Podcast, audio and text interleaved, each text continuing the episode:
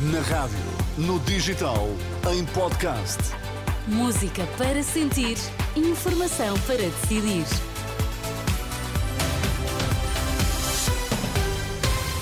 Vamos saber quais as notícias que estão a marcar a atualidade. Começamos pelos títulos em destaque nesta edição da meia-noite. O IMI das barragens ainda poderá vir a ser cobrado, que diz a Diretora-Geral da Autoridade Tributária. As vítimas de abusos sexuais na Igreja Católica são recebidas esta sexta pelo Presidente da República. Afinal, o IMI das barragens que está por cobrar ainda poderá vir a ser liquidado. A Diretora-Geral da Autoridade Tributária, em resposta aos deputados eh, na Comissão Parlamentar de Orçamento e Finanças, admitiu que os serviços que dirige possam continuar a liquidar o IMI das barragens relativa a 2019. Fizemos e continuaremos a fazer os possíveis para garantir a liquidação e a cobrança destes impostos e nós não excluímos a possibilidade de continuar a liquidar impostos de 2019. Embora os senhores deputados já tenham aqui concluído e tenham dito que já caducou, nós não excluímos essa possibilidade. E, e, refiro a este propósito uma lei aprovada aqui na Assembleia, a Lei 1A de 2020, em contexto de Covid, que suspende os prazos de caducidade da liquidação dos impostos. De facto, já concluímos 83 avaliações, nós temos 93 avaliações em curso e temos 32 liquidações que se realizaram. E, portanto, ainda vamos fazer mais liquidações e, portanto, no fim, far-se-á um balanço do que é que efetivamente caducou. Helena Borges lamenta que tenha passado a ideia de que o imposto caducou para estas infraestruturas e lembra que, no âmbito da pandemia de Covid, foi aprovada uma lei que suspendeu os prazos de caducidade dos eh, impostos. A Autoridade para as Condições do Trabalho vai notificar ainda este mês e no próximo cerca de 20 mil falsos recibos verdes que prestam mais de 80% da sua atividade a uma mesma entidade.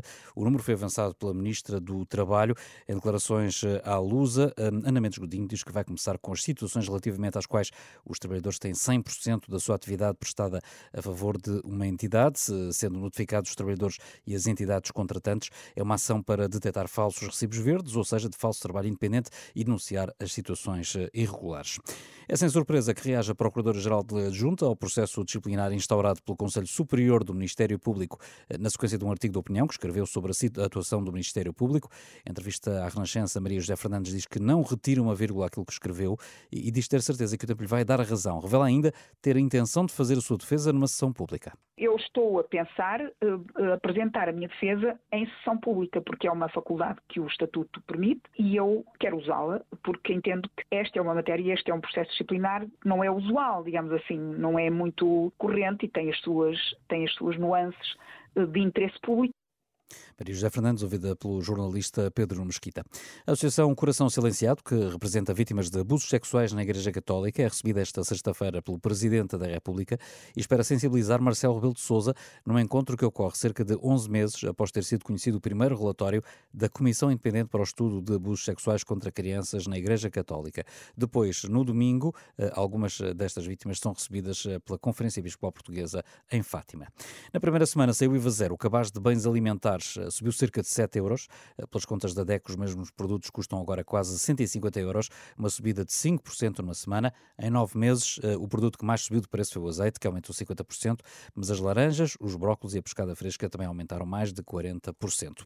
Os distritos de Bragança e da Guarda estão sob aviso amarelo, o terceiro mais grave, até às 11 da noite de sábado por causa do frio, mas a partir de domingo a chuva vai chegar a quase todas as regiões do país e deve manter-se assim até ao final do mês. Ainda assim, atenção que o tempo frio vai acentuar-se esta madrugada com algumas regiões no interior norte do país a poderem chegar mesmo aos 5 graus negativos.